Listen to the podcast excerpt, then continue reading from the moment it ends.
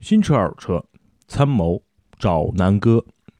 首先祝大家周末愉快啊！我看了一下这个昨天那些网友的发图，挺有意思的啊。除了北京哈，全国各地都下雪了，所以呢，首先祝大家周末愉快。第二呢，祝祝大家冬天啊注意保暖，尤其雪天开车一定要注意安全啊。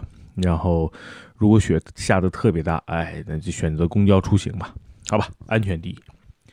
那今天呢，跟大家讲的呢是南哥最近要换车嘛，把这几天的一些心路历程，或者是选车看车的经历，跟大家做一个分享。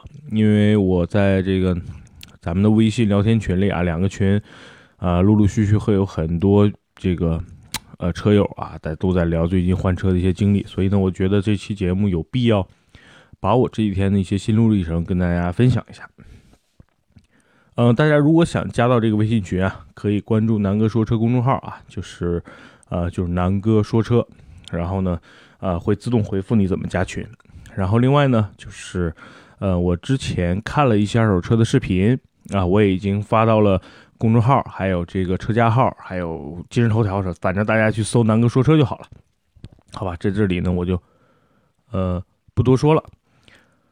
那这几天呢，我陆陆续续看了几辆车，因为大家知道我汉兰达卖了，卖了二十二万，然后，现在这钱到手里，哎，东花西花，对吧？这个也也花了差不多了，所以最近想赶紧把车换了，因为最近南哥在开幺幺六，然后后排的空间确实太小啊，有的时候团队出去拍摄呀，啊，出去。办点事情啊，确实不不方便。就是两个人还行，如果三四个人坐在后排的兄弟们，真的很委屈。所以赶紧把这个换车提上日程。那这几天呢，我我看了几辆车啊，跟大家分享。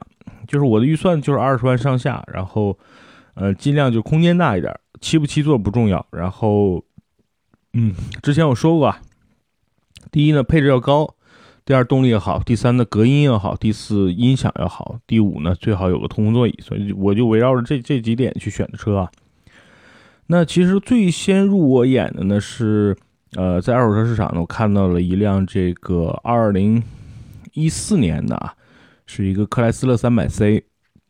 嗯，我之前说过啊，一二年我差点买一台，对吧？不是一二年。就是一五年、一六年的时候，差点买一辆当时的一二款的三百 C，呃，机缘巧合就错过了。然后这次突然间发现这车，哎，又有一辆比较合适的，我就想买。呃，纠结来纠结去呢，没买。放弃的原因呢，可以跟大家分享，就是它的排量太高了。哎，每年的车船税两千九，加上这个交强险三千多块钱，我觉得有点亏。毕竟大家现在是买二手车嘛，那本着务实实用的这个态度，我就比较纠结，所以这个车呢就作为一个备选。然后呢，我发现很有意思的一个意思啊，这个这个车呢其实是在瓜子儿啊挂着，然后呢，我以为它价格降了几次之后，哎，应该可以会出了吧？我说你出了呢，我就不惦记你了。结果过了差不多一两周还是没卖，那所以我估计很多人跟我一样啊，在买二手车的时候，这种大排量，尤其超过三点五的。很多人还是比较忌讳了，这是一点。呃，首先说说克莱斯勒三百 C 的优缺点吧。那很多人可能也关注这关注过这款车啊，毕竟相对小众。那优点呢，就是说，呃，性价比非常高。然后呢，车的尺寸非常大，五米多。然后呢，外观很霸气。然后呢，它它的兄弟啊都比较牛逼啊，比如说道奇的这个挑战者平台，呃，入门的挑战者啊，三点六的那款就跟它是同平台。然后呢，呃，配置很高，它在国内最低配三点零的那个那些配置呢，基本上都很全，比如说座椅加热啊，啊，导航啊，然后这个 BOSS 音响啊，呃，啊，还有什么来的啊？不是 BOSS 啊，是哈曼卡顿音响，然后，嗯，等等吧，这些配置，反正八 AT，然后三点六 V 六，整体来说，其实这个配置和动力，包括这个价格放到一起，真的是挺。挺有这个诱惑力的啊，只不过品牌相对小众。第二呢，三点六这个排量在中国现在真的不是主流啊，所以这是我觉得它的缺点。另外呢，可能就是这个四 S 店确实比较少，然后因为它是进口车嘛，配件肯定后期相对来说会贵一点，所以这是这个车的简单的说的是优缺点。那这辆车作为我的备选，然后呢，我现在就在找，哎呀，那找一个，呃，排量呢？那就别超过三点零呗，是吧？那看看三点零或者三点零 T 有什么合适的车。然后呢，我最近就关注了几款啊，一个呢，奥迪 A 六，A 六呢有两款是比较我中意的，就是老款的，二零一二款改款之前啊，它有一个二点八的 Quattro，就是二点八 V 六，然后带四驱的。呃，当时这个车全款下来应该是在六十多万、七十万上下了啊，所以呃，这个车配置啊，或者动力啊，包括操控啊，包括这个四驱系统，是我比较喜欢，因为之前开过嘛。目前在二手市场售价是在二十二万上下，车况好的车不多啊，所以我看了一大圈没有特别合适的，然后我就想，那三点零 T 有没有合适的？看了一圈，要么价格奇贵，就是老款当时这个办三点零 T 下来应该是在七十万以上了啊，呃，确实市场上要么车况特别差，跑了十十五六万公里，尤其是这个花乡，很多十万公里的车，我估计肯定是调过表的。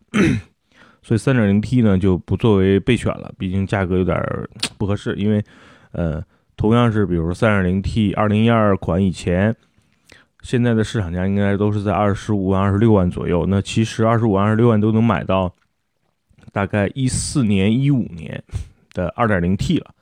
所以呢，我觉得这个性价比就不高，所以就放弃了。那 A 六我就 pass 了。然后呢，呃，最最近就没什么车了，所以我就没怎么看。然后突然间有一天，哎。这个呃，人车的销售给我打电话说，这个有一辆呃就在房山，然后有一个别克君越，二零一六年上牌的新车，准新车，它跑了两万多公里。然后呢，我看了一下这个车况，哎，确实不错，价格呢二十二万。然后我一看过两次户，哎，我就心里觉得挺麻烦。大家知道，就是买二手车，其实过一次、过两次都能接受。但是我想，因为我买这个车主要目的是过渡。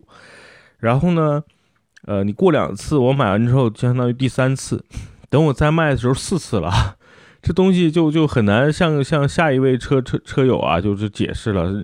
你说过一次两次都行，你到他那第四次了，哎，确确实有点啊，所以我也放弃了。然后呢，我问了一下我为什么过两次，他说自己倒标用的。我说好吧，那这车二十二万肯定卖不出去啊。结果又啪啪被打脸，就这车第二天好像就被订出去了。啊，确实那车很新嘛，因为跑了一万多公里。呃，另外呢，就是我考虑到团队最近可能有时候自驾游比较多，你看最近去了这个，因为都没去太远的地儿啊，都都是在北京周边，比如去了一次延庆的豆腐宴，又去门头沟爬了次山，走了一把这个呃这个玻璃那种栈道啊。那这两次都发现，哎呀，这个确实得有辆大点车团队出门。我说那就买一个国产的这个这个 SUV 呗，就大一点的，价格便宜点。然后正好在总部基地，就南哥公司那边呢，有一辆哈弗 H 九，我前天去看了，整个车的这个大小啊、空间啊，我觉得跟汉兰达都不相上下。内饰呢，感觉比比老汉兰达确实好一些。哎，我当我其实我都有点决定想买那辆车了，但是我把那车打着火，呃，挂个空档，然后再挂到 D 档，我踩着刹车，那车抖，哎，我一想完了。H 九这个发动机变变速箱这个匹配确实有问题，就是你踩着你踩着刹车，你挂到 D 档、R 档都一样，你那个特别抖，那档把也抖，然后你你只要把车动起来，哎就没事了。所以我这种感觉让我觉得挺就挺挺别扭的哈，啊，你说什么车？你说挂上档。嗯，轻微有一些抖动，我觉得算正常。但它这个挡挡把也抖，整个车也能感觉到抖。哎，我觉得这个这个整个长城的做工，尤其 H 九啊，啊，它是老款嘛，新款换了这个八 AT，我不知道情况怎么样。老款六 AT 确实不怎么样，所以就是价格其实挺诱人的，十六万多，然后只跑了两万多公里，嗯，所以我也放弃了。所以这几天啊，一直没有找到特别合适的车。然后呢，这个这两天我在想，那要不要买新车得了，或者说选个 A4L。那 A4L 呢，情况是这样，我就觉得 A4L 呢，其实整体来说，我是现在比较喜欢奥迪啊，因为我现在喜欢方向盘比较轻，奥迪的舒适度呢，又介于宝马和奔驰之间，我觉得正好啊。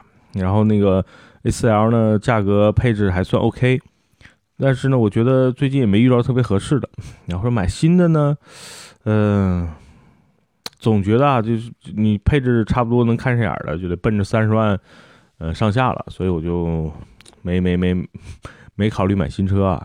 所以最近我就想等等吧，不行，等过完春节再说了。那先拿幺幺六过渡一下吧。所以呢，我觉得最近很多网友跟南哥也提了一些问题，比如说这个都是二十万上下买车，最近我发现很多情况跟我差不多的，所以我的建议都一样，就是说尽量选呃 B 级车或者 C 级车。然后呢，我现在基本上帕萨特、迈腾我就 pass 了，因为如果真买帕萨特、迈腾，我就买新迈腾了。所以我现在就不觉得给我一个理由非让我买迈腾，我没什么意思啊。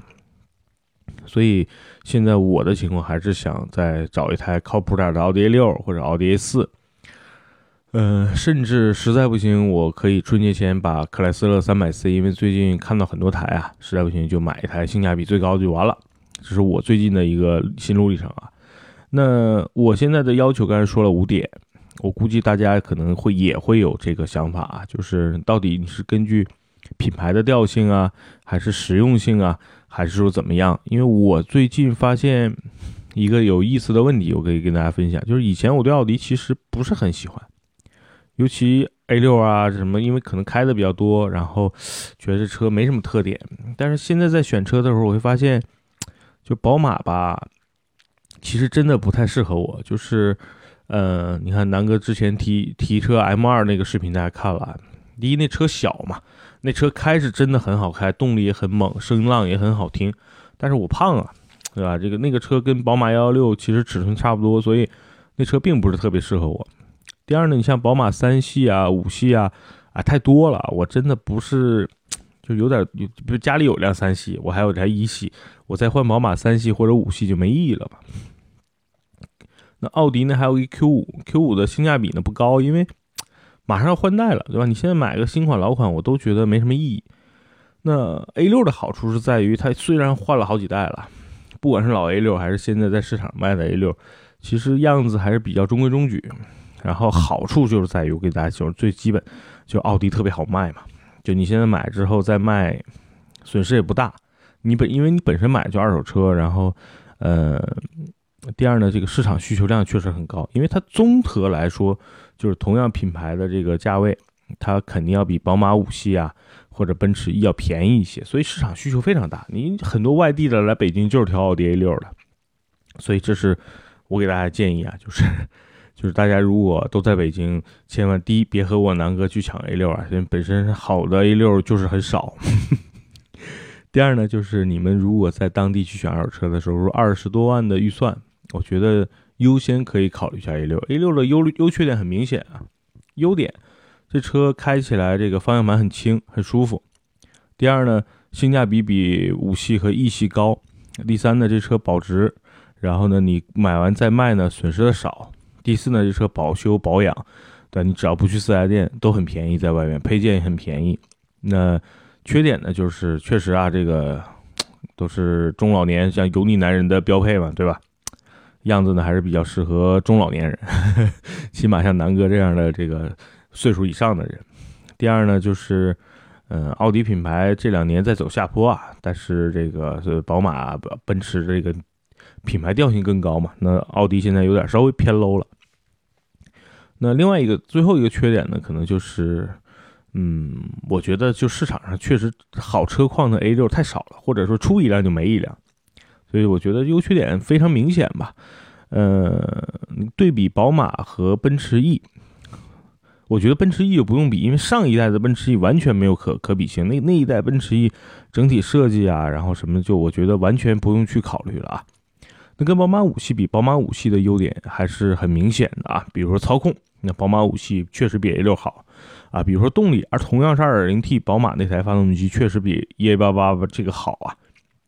油耗，宝马的那个五系，我个人觉得也比 A6L 2.0T 更省油。然后，呃，A6 有点烧机油嘛，那宝马呢相对来说好一点呀。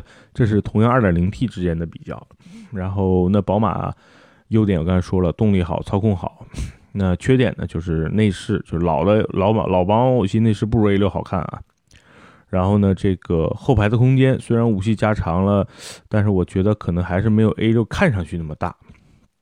第三呢，就是价格比 A 六要贵，所以今天反正说来说去，就是把最近期啊，我我换车的一些心路历程，然后嗯分享给大家。呃，二手车这个市场比较乱啊，然后呢，其实选车更更容易乱，因为大家买新车其实是有一些明确的一二三的，比如说我先买优先买五系，五系呢如果现在价格特别高，那我就买个 A 六 L，然后如果 A 六 L 不合适，我买个凯迪拉克的，比如说小天使，对吧？大家买新车其实可能心里能够排个一二三，但是买二手车就有点乱，因为你同样价位可选的这个幅度或者是范围太广了。而且车况又不太一样，所以如果你们是一个啊想赶紧快刀斩乱麻的人呢，尽快去买买新车吧。这二手车市场也不适合你。那如果你们比较纠结，像南哥这种又比较喜欢过日子、突出性价比，然后每又经常换车的人呢，你还是在二手市场踏踏实实的慢慢找吧，找到一个合适的。因为二手车的东西讲缘分的，对吧？那今天的节目呢，呃，就算到这儿。我不知道大家。听了这期节目，觉得有没有用，或者是大家在买二手车的时候有什么一些问题，可以随时在节目下方留言。老规矩啊，留言南哥肯定是一一会回复。另外呢，就是，呃，我会每期在节目下方留言里边抽一位幸运的听友，然后送一些啊礼品，然后每这个礼品会在春节前啊，我统一发出来，好吧？那今天节目就到这儿。然后这两天确实第一时间比较晚，第二确实最近太累了。歌也不唱了，好吧？礼品照发，礼品照发。然后大家有什么问题可以随时，呃，加公众号啊，南哥说车，或者是在那些什么今日头条啊，等等等等那些平台，你们都知道的啊，啊，搜南哥说车就好了，好吧？那今天节目就到这儿，祝大家晚安，拜拜。